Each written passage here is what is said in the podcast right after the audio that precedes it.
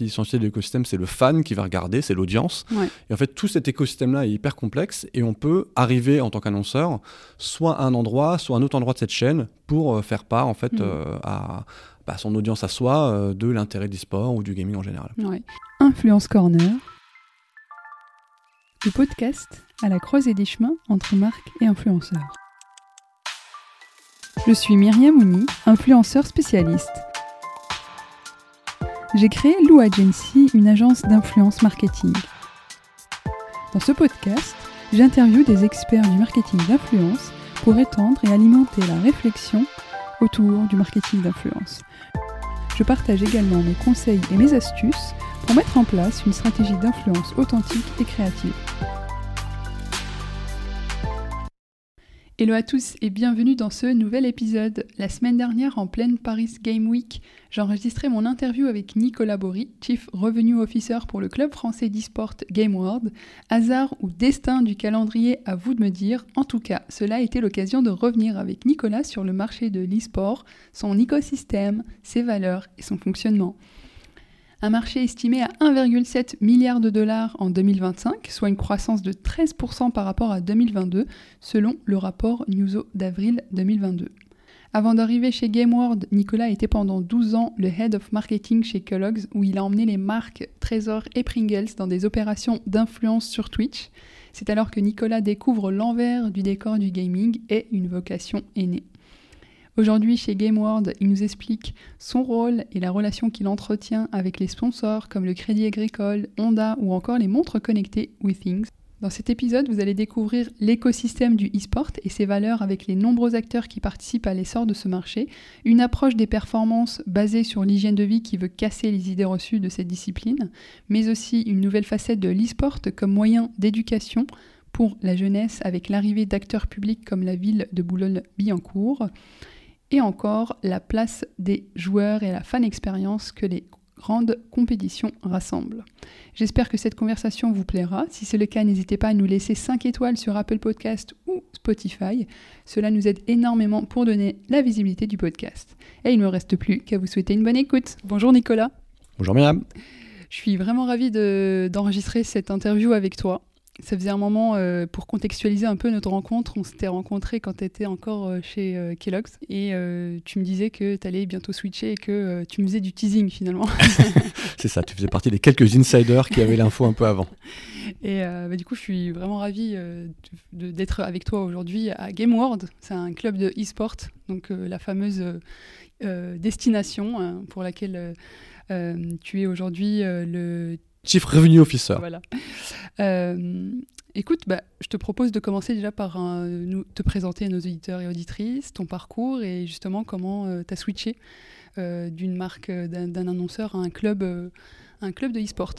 Ouais, bah merci, euh, bah, ravi d'être là aussi. Euh, en effet, on s'en était parlé il y a quelques mois déjà, ça paraît loin, mais euh, ravi d'être là aujourd'hui et, et de t'accueillir dans nos locaux à Boulogne-Billancourt. je pense qu'on en reparlera un petit peu tout à l'heure de, ces locaux, parce qu'on y fait plein de choses différentes. donc moi, je suis Nicolas Bory, donc je suis Chief Revenue Officer chez GameWard. Mmh. mon parcours est, on va dire, assez classique. Je suis ingénieur de formation, j'ai rapidement switché côté marketing dans ma carrière. Euh, et notamment chez Kellogg's. Chez Kellogg's, j'ai occupé des fonctions euh, de marketing euh, national. Je suis parti aussi au siège européen pendant quelques années. Mhm. et puis en gros, ces dernières années, j'étais directeur marketing pour tout le portefeuille de Kellogg's, qui était en l'occurrence les barres de céréales, les céréales évidemment, mhm. et puis Pringles, le snack salé. je cite ça parce que il va y avoir un lien à un moment entre Pringles, les céréales, en l'occurrence avec Trésor, et mon activité actuelle. Ouais. Euh, puisqu'en fait, ces quatre dernières années, euh, j'ai beaucoup investi via euh, Trésor et Pringles dans le monde du gaming, mm. de l'influence gaming et de l'e-sport, tout ça étant un peu différenciant, des fois les frontières étant un peu floues mm. d'un à l'autre. Et en fait, avec ces marques-là, j'ai fait beaucoup de campagnes. Euh, qui m'ont permis en fait de rentrer au fur et à mesure dans cet écosystème assez particulier en fait du gaming et du sport, euh, apprendre à le connaître. Et en fait la révélation pour moi et pourquoi je suis là aujourd'hui avec un, autre euh, chapeau, celui de GameWard, c'est que en fait ces quatre dernières années les campagnes qui moi honnêtement commencent à m'exciter de plus en plus et plus que potentiellement d'autres sujets qui étaient traités par mes marques, ça a constamment été les sujets qui avaient trait au gaming et à l'e-sport. Mm. et en fait, je me suis dit où est-ce que est-ce qu'il n'y aurait pas pas peut-être une carrière à faire là-dedans, en fait, à force de, côtoyer cet écosystème et d'y faire des choses. et puis, bah, tout simplement, à un moment, la bonne occasion s'est présentée. Moi, je me suis dit que je voulais atterrir dans cet écosystème-là qui est assez complexe, mais je voulais atterrir côté club mm. professionnel pour une raison qui était assez simple, qui était que je voulais rejoindre le côté passion, euh, fan expérience. Hmm. Et ça, pour moi, ça se fait quand même plutôt dans un club que n'importe où ailleurs dans l'écosystème. Euh, puisque c'est vraiment là, voilà, y a, on a une équipe, des joueurs, des victoires, des défaites et des fans qui suivent tout ça, euh, qui se réjouissent avec nous, qui pleurent avec nous quand on perd. Hmm. Et, c'est ça en fait que je voulais rejoindre côté, côté club. Quoi. Et est-ce que tu peux nous expliquer justement, si on reprend un petit peu l'écosystème de, de l'e-sport, pour les personnes qui ne sont pas forcément euh, qui ne connaissent pas forcément? Oui, en fait, c'est un écosystème qui est euh, hyper euh, complexe, mais dans le bon sens du terme. Ça veut dire qu'il a beaucoup de facettes différentes. Mhm. Et c'est moi ce qui m'intéressait typiquement en tant qu'annonceur. Et je pense que c'est ce qui intéresse aujourd'hui beaucoup les annonceurs, c'est que dans cet écosystème, il y a évidemment, je dirais presque à la base, il y a des éditeurs de mhm. jeux, donc qui vont ben, inventer des, nouveaux jeux. Ces jeux-là, si la sauce prend, qui deviennent un peu majeure, ben en fait, il va y avoir des joueurs, euh, soit individuels, soit via des équipes qui vont s'inscrire euh, pour jouer à ces jeux-là et être en mm. compétition.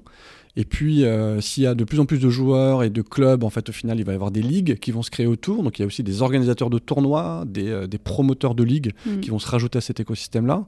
Ces ligues, il faut bien les diffuser. Donc après, il y a des diffuseurs. Et puis qui dit diffuseur dit potentiellement des gens qui parlent de ces ligues, de ces tournois. Donc des influenceurs autour, et puis bah, évidemment une partie essentielle de l'écosystème, c'est le fan qui va regarder, c'est l'audience. Et en fait, tout cet écosystème-là est hyper complexe, et on peut arriver en tant qu'annonceur, soit à un endroit, soit à un autre endroit de cette chaîne, pour euh, faire part en fait mm. euh, à, bah, son audience à soi euh, de l'intérêt du sport ou du gaming en général. Et, d'ailleurs, c'est un secteur qui a beaucoup, beaucoup, euh, enfin qui a explosé ces dernières années, et notamment le confinement. Euh, des, des, même des gamers aficionados, enfin casual, qui, qui, ont vraiment pris part à jouer régulièrement, etc. Est-ce que ça a eu un impact justement? Est-ce que tu as pu voir en fait un impact sur ça? Oui, il y a eu des développements très forts d'audience. Alors c'était déjà une tendance comme, enfin c'est une vraie lame de fond. Hein. Le, gaming en tant que tel, c'est une lame de fond. La partie e-sport qui est vraiment la, la pointe en fait euh, avant, parce que c'est la pointe euh, compétitive euh, du, du, gaming. Euh, a vraiment explosé aussi à peu près dans le même timing. Donc on se parle vraiment euh, entre 2015 et 2019, il y avait des progressions très très fortes. Euh, et puis après, il y a 2020 qui est arrivé. 2020, ça a été un peu un accélérateur de tendance qui était déjà positive. On a tous entendu les chiffres des, mm. des explosions des audiences sur Twitch, etc. ça a accéléré en fait une tendance de fond qui était déjà bien installée. Et puis depuis, bah, nous, en tant qu'acteurs de l'écosystème aujourd'hui, on consolide là-dessus. Mm.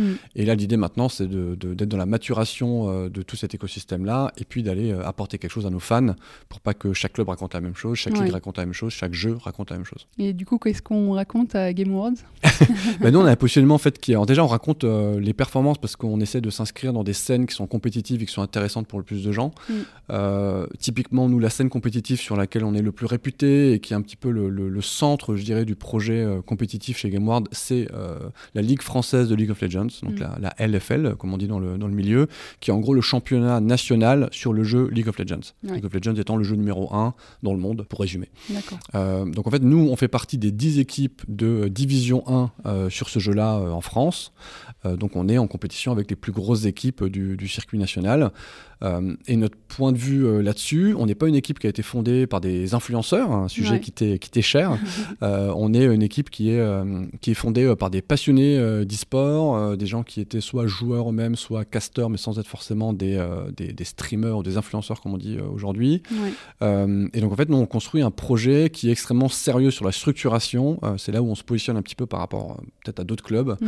on est sur la structuration de l'écosystème. on a fait une, pour les auditeurs, ils vont pas l'avoir vu, mais on a fait une petite visite des locaux euh, euh, avant, de, avant de, prendre l'antenne là. Et en fait, euh, on a une salle de sport chez nous typiquement. On a un préparateur physique, un nutritionniste chez nous. Mm. beaucoup de clubs en parlent. Il y a finalement moins de clubs qui le font réellement. Et nous, c'est vraiment une partie structurante de notre projet. Mm. Et c'est grâce à ça qu'on a embarqué des partenaires typiquement comme la ville de Boulogne-Billancourt. On est club résident de la ville de Boulogne-Billancourt, ce qui est très rare pour un club e-sport. Les clubs ne sont pas résidents d'une ville en général. Donc nous, on est club résident. Et puis on a embarqué d'autres partenaires, typiquement un partenaire dans les data, les objets connectés comme, comme WeThings, qui nous mm. ont rejoints juste parce qu'on avait ce positionnement-là particulier. Mm. Et, qu'est-ce que recherchent en fait euh, des partenaires publics comme euh, la ville de Boulogne ou, ou euh, d'autres partenaires privés? Alors, un partenaire public comme la ville de Boulogne, eux, ils sont extrêmement intéressés par ben, la pratique responsable. Mm. Euh, ils voient bien, ils ont, ils ont très bien compris les choses, ils voient bien que euh, les jeux vidéo, le gaming, l'e-sport, c'est quelque chose d'extrêmement important euh, mm. pour les plus jeunes, notamment de, ben, des, habitants de la ville de Boulogne, typiquement. Ils le voient bien. Donc en fait, il y a un peu de choix. C'est soit ils laissent euh, un peu n'importe qui s'emparer de ça et aller surfer sur ces tendances-là, peut-être de façon non responsable, mm. soit ils font confiance à des partenaires comme nous pour aller structurer une offre euh, d'accompagnement de la jeunesse mm. boulonnaise, en l'occurrence.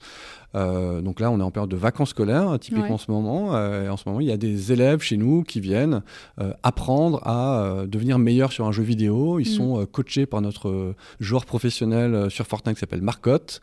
Euh, et Marcotte, en fait, il les prend 5 euh, demi-journées par, euh, par semaine et il leur apprend certes à jouer. Mm. En fait, le petit trick là-dessus, c'est que les, les, jeunes viennent pour jouer et devenir plus forts.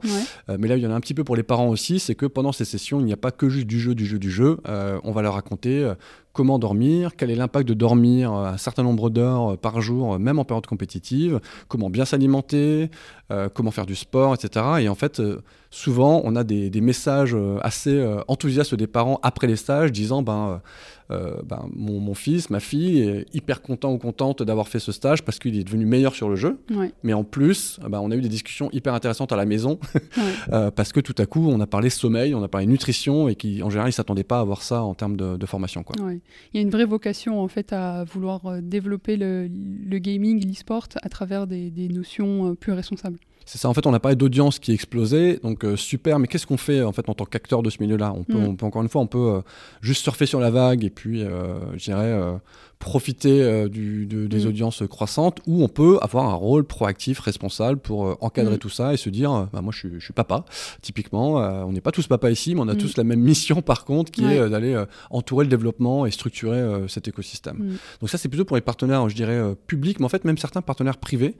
typiquement on a le Crédit Agricole Île-de-France dans nos partenaires. Euh, le Crédit Agricole de France est aussi centré, alors certes avec une notion euh, euh, de se faire connaître auprès d'un public jeune, etc. Enfin, évidemment, on ne va pas du tout nier mm. ça, mais par contre, la façon de le faire chez eux, ça a été aussi de nous accompagner. Typiquement, bah, les stages, certains de ces stages pendant les vacances scolaires sont sponsorisés par le Crédit Agricole. Mm. Et donc, en fait, il y a ce côté très encadrement de la pratique qui était une valeur clé chez eux, en fait. Donc, on fait des contenus qui, des fois, sont 100% liés vers la pratique responsable. Mm. Ça crée des vocations aussi. Ça peut créer des vocations, absolument. Je pense qu'il y a toute une offre encore à écrire là-dessus sur la partie euh, éducation au métier euh, de la partie gaming ou e-sport. Mm. Alors, je suis un très mauvais exemple parce qu'en l'occurrence, je n'ai pas du tout une quelconque éducation en lien avec ça, puis finalement, j'y aboutis. Euh, mais, mais je pense qu'il y a aussi comme une spécificité du milieu qui fait qu'il y a des métiers particuliers qui méritent d'être appris mm. en amont. Quoi. Je pense qu'il y, y, a beaucoup d'enfants qui rêveraient de créer un jeu, par exemple. Ouais, c'est ça en fait, du développement des jeux. et on sait qu'il y a souvent de la euh, peu de peu de chances d'être au chômage quand on est développeur en ce moment sur le marché. Euh, bah, évidemment au marketing, euh, exactement, mm. exactement au commercial. Enfin, il y, a vraiment une, une, vraie variété de métiers aujourd'hui dans le dans le secteur. Ouais. Et tu as parlé aussi de performance justement entre ce côté les, recherches de, de, de, travailler sur la performance physique, mais aussi l'alimentation. quelles sont les, les observations que vous avez pu faire justement sur les performances des joueurs? Alors nous, on a la chance d'avoir chez nous euh, deux personnes qui ont structuré ce qu'on appelle euh, chez GameWorld l'écosystème de performance. Mmh. Alors la première personne euh, qui a rejoint le, club en 2020, en 2019 même pardon, c'est Julien Beneteau, mmh. donc l'ancien tennisman professionnel et capitaine de la Fed Cup féminine, qui est arrivé en fait en tant que directeur sportif pour nous aider à structurer vraiment cet écosystème et en fait, arriver avec toutes ses connaissances, lui, du sport professionnel à très très haut niveau, euh, pour nous dire ben, tout simplement, voilà ce qu'il faut donner comme euh, équilibre de vie, comme structuration euh, pour vos joueurs. Mmh. En fait, il y a toujours un débat, est-ce que c'est du sport, est-ce que c'est de l'e-sport, etc. Ça, c'est un peu malheureux parce que ça vient du fait qu'on appelle ça e-sport. En fait, peu importe, ce qui est sûr, c'est que les, les joueurs professionnels sous contrat chez nous, ce sont des athlètes. Ça, mmh. c'est certain. Après, on peut challenger le niveau de, de dépenses physiques pendant qu'ils font leur métier. Mais en tout cas, ce qui est sûr, c'est que ce sont vraiment vraiment des athlètes qui ont besoin d'avoir une préparation mentale et physique. Mm. Et donc Julien Benetto a vraiment apporté ça. Et après, au quotidien, cet écosystème de performance, il est porté chez nous par Clément Tillier, qui fait en fait une thèse d'État aujourd'hui sur le sujet et qui montre de façon assez claire, et sa thèse va, porter là-dessus, donc on le verra encore plus d'ici mm. d'ici les trois prochaines années, mais qui montre un lien assez clair entre le fait d'avoir une activité physique, une bonne nutrition, euh, des bonnes heures de sommeil euh, mm. aussi, c'est extrêmement important, et des capacités cognitives ou réactives pendant les parties de jeux vidéo. Et ça, c'est quelque chose qui est euh, hyper intéressant pour nous en tant que club, mais en fait aussi pour les joueurs. Et c'est là où je dirais qu'on a parlé tout à l'heure de responsabilité pour certains de nos partenaires, pour mm. la ville, etc. Mais en fait, même pour nous en tant que, que club, voir que nos joueurs sont dans une démarche euh, positive où ils vont faire du sport, ils vont mieux dormir, mieux manger, en fait, c'est aussi une façon de structurer l'écosystème euh, à la base euh, en disant que chaque joueur qui passe par chez nous, par GameWard, va avoir au moins ces réflexions-là. Est-ce qu'elles resteront toute sa vie? On l'espère, on ne sait mm. pas. En tout cas, pendant qu'il est chez nous, ça fait partie de ses obligations envers nous et le club. Surtout que c'est des vraies compétitions. Enfin, il y a des entraînements, il y a aussi des compétitions européennes, nationales. D'ailleurs, vous avez, vous avez récemment on a atteint les demi-finales des EU Masters. Voilà, donc euh, c'est quand même euh, quelque chose qui est super bien structuré. Euh, est-ce que tu peux nous expliquer un peu comment ça se passe, les, ces entraînements, ces compétitions? Oui, donc il y a donc tout ce que je disais tout à l'heure, c'est-à-dire la, structuration un peu du quotidien entre la nutrition, le sommeil, l'activité physique, qui vient s'intercaler évidemment avec des séances de jeu. Dans les séances de jeu, il y a des séances vraiment de pur jeu individuel. Mm. En fait, chacun va aller euh, travailler. Euh, en l'occurrence, League of Legends, c'est un jeu où on peut choisir plein de personnages différents dans le jeu. C'est un jeu très complexe. Je vais absolument pas euh, t'asséner avec ça là maintenant. mais par contre, c'est un jeu très complexe et les gens doivent devenir meilleurs sur quelques personnages qui ont trait à leur rôle pendant une partie. Donc en fait, ils vont faire ça de façon individuelle.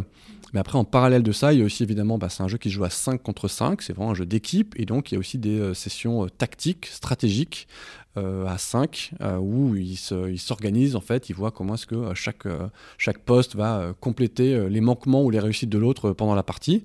Et puis après, il y a en plus de ça des, séances purement stratégiques de fond où les coachs parce qu'on a aussi des coachs autour de mm. cette équipe-là, vont raconter un petit peu ce qu'ils voient potentiellement dans la ligue coréenne, dans la ligue mm. chinoise, dans la ligue américaine, euh, raconter un petit peu tout ça aux joueurs, quels sont les champions euh, qui sont euh, tendance en ce moment. On appelle ça des champions méta. la méta, c'est un petit peu le, la tendance du moment dans le jeu.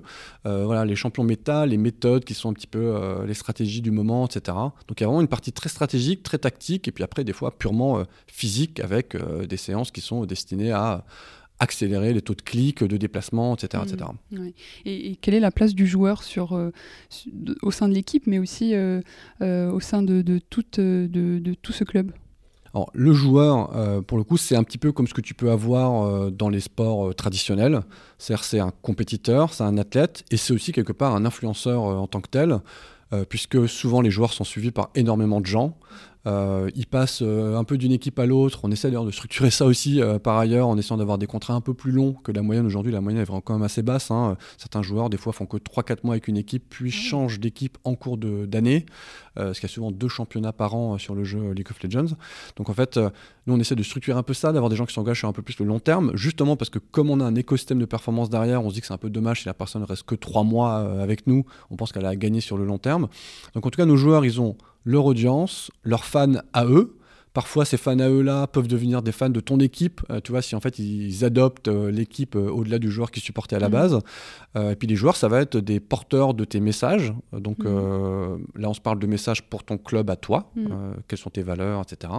Mais aussi, de temps en temps, des porteurs de messages pour tes partenaires, pour tes sponsors, puisque dans nos plans d'activation média, on a évidemment de la prise de parole de nos joueurs en tant qu'influenceurs, pour le coup. Ouais.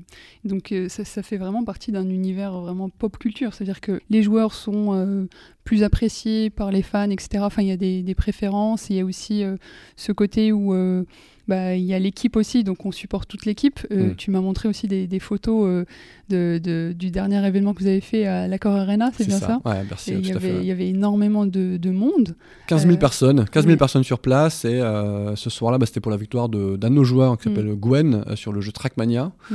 Euh, Trackmania, c'est un jeu qui a une toute autre structure que League of Legends. C'est un jeu qui a assez peu d'audience pendant toute l'année, et qui par contre explose sur certains événements, puisqu'ils sont euh, gérés par un gros streamer qui s'appelle Zerator. Et en l'occurrence, ce streamer organisait la finale euh, à la Car Arena à Bercy. Donc 15 000 personnes en live dans, dans, le stade, et mm. puis 180 000 personnes en parallèle sur Twitch. Ça fait déjà des belles audiences. On commence à concurrencer certaines petites chaînes télé.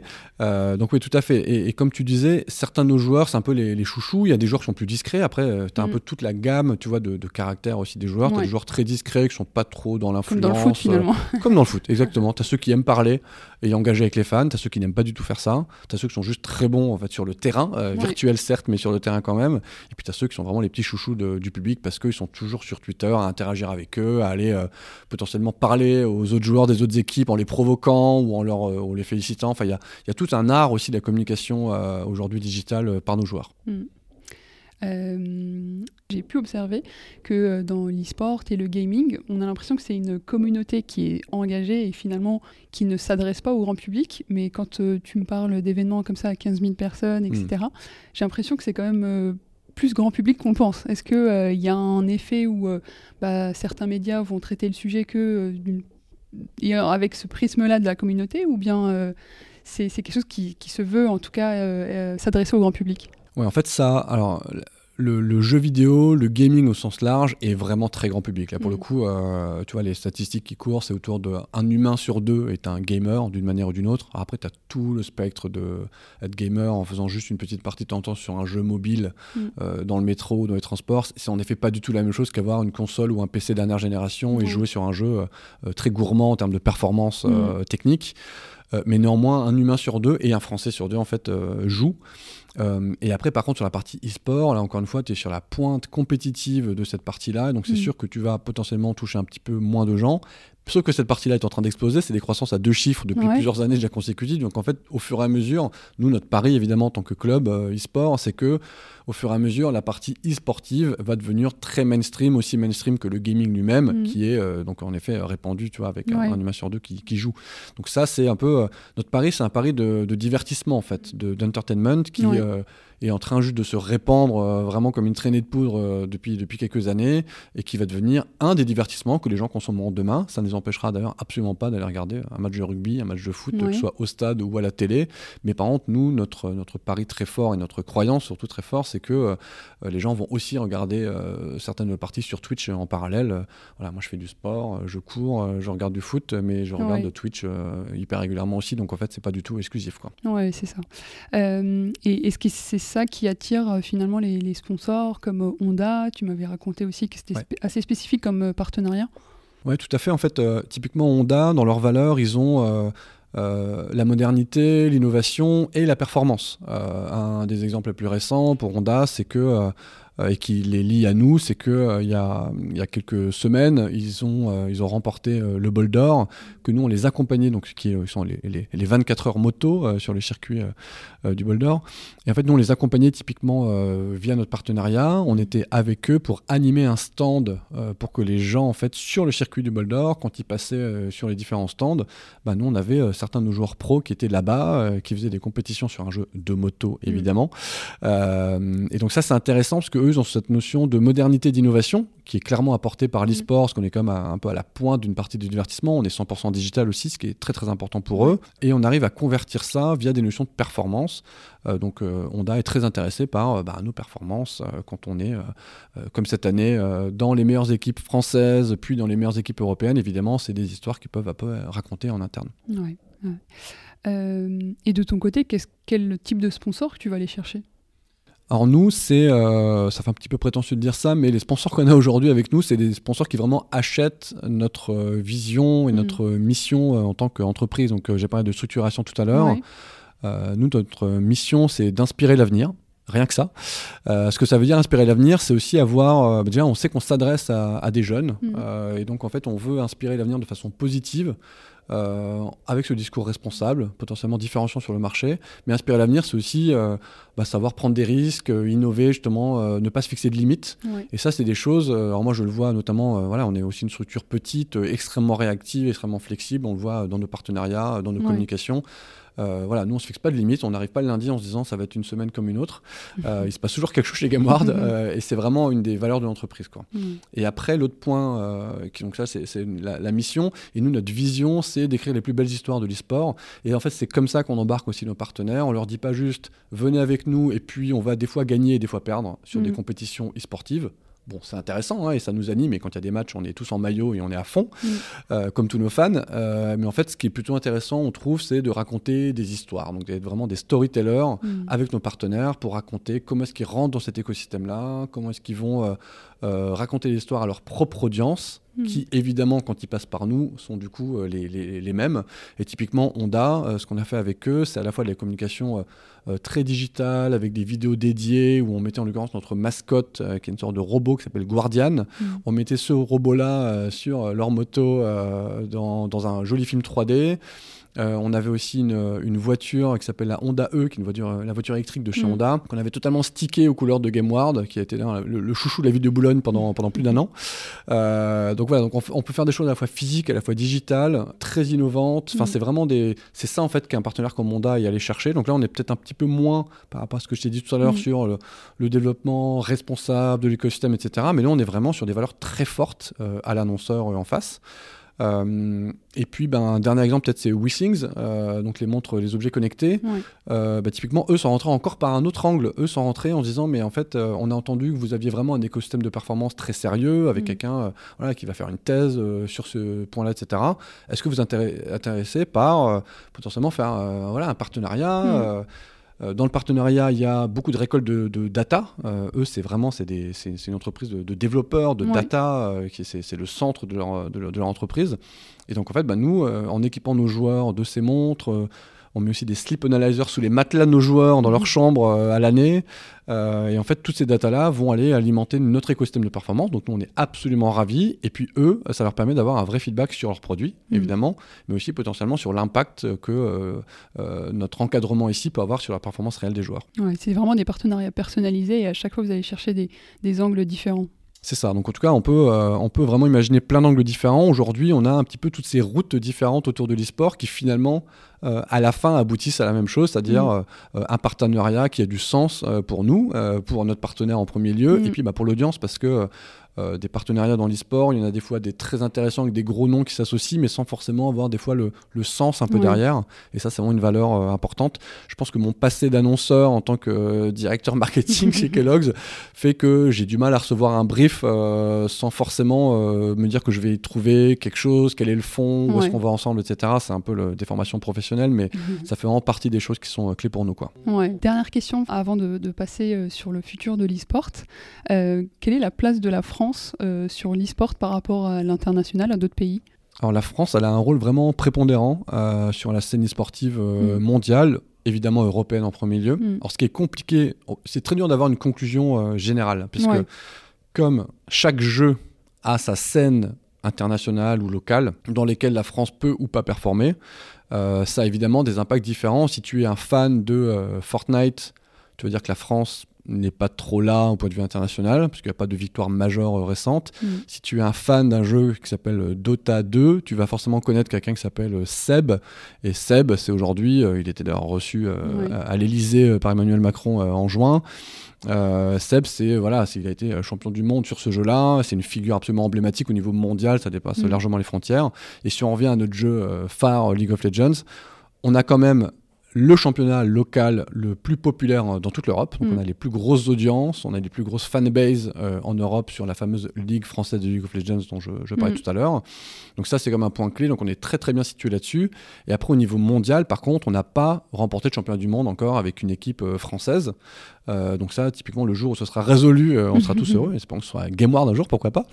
Euh, donc en tout cas, ça dépend vraiment du jeu, tu vois, le, ce point-là. Mais on a évidemment en France des gens qui sont extrêmement engagés. On a des fans très forts. Nos fans, en l'occurrence, sont très connus, ce qui se déplacent beaucoup pour aller supporter nos équipes dans les compétitions qui sont dans les villes européennes. à droite à gauche, il y a eu des, fameux déplacements de fans à Malmö il y a quelques semaines, etc. Donc on fait du bruit. Donc on a cette réputation-là de fans très engagés. Euh, puis on a une compétition un petit peu saine ou malsaine, je ne sais pas trop, un petit peu entre les deux, euh, avec l'Espagne en l'occurrence. Euh, sur ce sujet-là, c'est assez, assez, drôle ce qui se passe parce qu'on retrouve finalement des rivalités comme on peut avoir dans le sport. Hein. Étant fan de foot moi-même, France-Espagne, c'est jamais un match anodin. en fait, de plus en plus dans l'e-sport aujourd'hui, on a des confrontations comme ça un petit peu entre pays qui deviennent aussi assez intéressantes. D'accord. Euh, pour passer euh, sur la dernière partie de l'épisode sur le futur de l'influence, euh, l'engouement du, e-sport ces dernières années, à travers, bah, comme on le disait, les pouvoirs publics, mais aussi les annonceurs, et, bien, et bientôt aussi l'accueil de la compétition des JO en 2024 à, à Paris. Qu'est-ce qu'on peut retenir sur le futur de l'influence euh, aujourd'hui En fait, nous, ce qu'on voit vraiment se développer très fortement euh, dans l'e-sport, c'est le lien entre des compétitions qui jusqu'à peu étaient quasi intégralement euh, online, digital, un peu forcé par forcément par le Covid et toute cette sombre période dont, mm. on vient de, sortir là. et de plus en plus un lien très clair avec le offline, donc des compétitions qui ont lieu dans des lieux physiques. Mm. Et ces compétitions, pour nous, elles sont extrêmement importantes, notamment pour nos fans, parce qu'en fait, c'est là où ils vont vraiment pouvoir vivre une expérience de, de fan d'e-sport, comme ils pourraient vivre une expérience de fan euh, par ailleurs dans un stade. Mm. On a parlé de Bercy tout à l'heure. 15 000 personnes en furie pendant 5 euh, ou 6 heures euh, qu'a duré la compétition. C'était vraiment, enfin, moi j'y étais, c'était une chance incroyable, une ambiance vraiment comme j'ai peu vu, en fait, dans, dans, des stades même de foot ou autres. Et, ça, c'est vraiment quelque chose qui va continuer à se développer. Et, nous, forcément, on a un rôle à jouer aussi là-dessus en tant que club. Euh, tu as vu les locaux, tu as visité les locaux tout à l'heure. On a une salle de réception pour nos fans. On accueille pendant la saison League of Legends 50, euh, 70 fans qui viennent euh, voir un match ensemble, supporter l'équipe ensemble, rencontrer les joueurs après le match parce qu'on a aussi les, les, joueurs qui sont dans nos locaux et qui sortent de leur salle après la compétition. Et en fait, tout ça, à notre échelle, c'est pas 15 000 personnes à ce moment-là, mais c'est 50 personnes qui vont avoir une expérience extrêmement privilégiée. Et ça, pour le coup, qu'on peut répéter plusieurs fois pendant l'année. Euh, et c'est quelque chose d'extrêmement précieux pour nous. Donc, euh, mm je pense qu'il y a toute une partie offline qui va venir prendre le relais aussi, où tu entends relancer un petit peu la machine du online mm. euh, de, façon, euh, de façon très régulière. Et certains des organisateurs de, euh, de ligues ou de tournois, typiquement Webedia là-dessus, fait un très bon boulot aussi, en organisant des journées en physique sur la Ligue française de League of Legends. Ils organisent des journées en physique. On a eu la chance d'en avoir une encore en juillet, il y a mm. quelques semaines, à la scène musicale, à un quart d'heure à pied d'ici en plus. On a pu y aller à pied avec nos fans. C'était une belle expérience ça aussi. voilà, 4000 personnes euh, dans les gradins et vraiment une ambiance de, de de, fans euh, comme tu pourras voir dans plein plein plein d'autres domaines quoi. Mm. Tu me disais aussi qu'en marge des JO il y avait toute une animation euh, e-sport. Est-ce que c'est aussi un signe que tout ça, ça, ça prend de l'ampleur et que c'est quelque chose qu'il faut suivre de très près? Ouais, en fait, bon, on a évidemment un, événement qui va être majeur, même pour le pays, je dirais, qui sont les, les JO de Paris 2024. Euh, en marge, on n'a pas encore le programme extrêmement détaillé là-dessus, et je pense qu'on l'apprendra au fur et à mesure pendant, pendant l'année 2023, euh, mais on mhm. sait qu'il va se passer des choses euh, autour de l'e-sport, mhm. en amont, pendant, en aval, à voir. ça, ce sera aux, organisateurs de, nous le dire. En fait, ce qui est sûr, c'est que Emmanuel Macron, quand il a reçu les acteurs principaux de l'e-sport à l'Elysée en juin, la veille d'ailleurs de notre victoire à Bercy avec notre joueur, il a donné cette mission à l'écosystème de l'e-sport, c'est-à-dire voilà, vous avez une responsabilité, vous parlez à la jeunesse, ça c'est votre quotidien, et en mm. plus on a cette, euh, cet horizon euh, de 2024, et il faut se mettre en, ordre de marche en fait pour, euh, pour aller mettre la France sur l'échiquier mondial de l'e-sport. Ce sur quoi on a quand même appris il y a quelques semaines que la France allait organiser le premier major sur son territoire sur un autre jeu sur lequel on n'est pas en compétition, nous, qui s'appelle mm. Counter-Strike. Euh, ça va se passer en mai 2023 euh, à Paris, il me semble, mm. en tout cas en France. Euh, et ça fait partie vraiment des événements majeurs avec des fans qui vont venir de tous les pays du monde pour assister à ça. Mm. donc voilà, donc en fait, au fur et à mesure, on sent que la France continue à se placer sur, cette, sur cet échiquier. et les JO 2024 vont être un point d'orgue de ça. Il y a toujours cette rivalité entre le sport et l'e-sport, les JO, est-ce qu'il faut y être ou pas, quels jeux sont légitimes ou non. Enfin, j'ai envie de dire, c'est pas trop le sujet. Ce qui est sûr, c'est qu'il y a aujourd'hui euh, une jeunesse qui s'intéresse euh, au gaming, à l'e-sport. Mm. La jeunesse là va également s'intéresser euh, au JO. Et donc, en fait, il y a forcément un mix à faire et un lien entre les deux. Quoi. Mm. Écoute, c'était super intéressant tout cet échange. je te remercie beaucoup, Nicolas.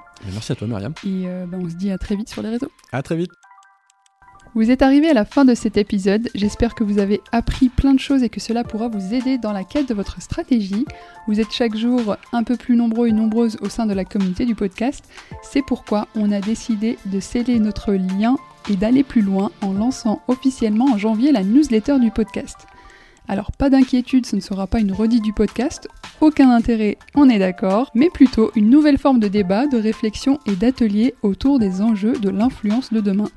Alors la barre est très haute, mais on veut vous surprendre à prendre part au sujet, car on estime que c'est ensemble qu'on pourra construire une influence plus éthique et plus responsable. Inscrivez-vous dès maintenant sur le lien en description d'épisode. Et moi, je vous dis à la semaine prochaine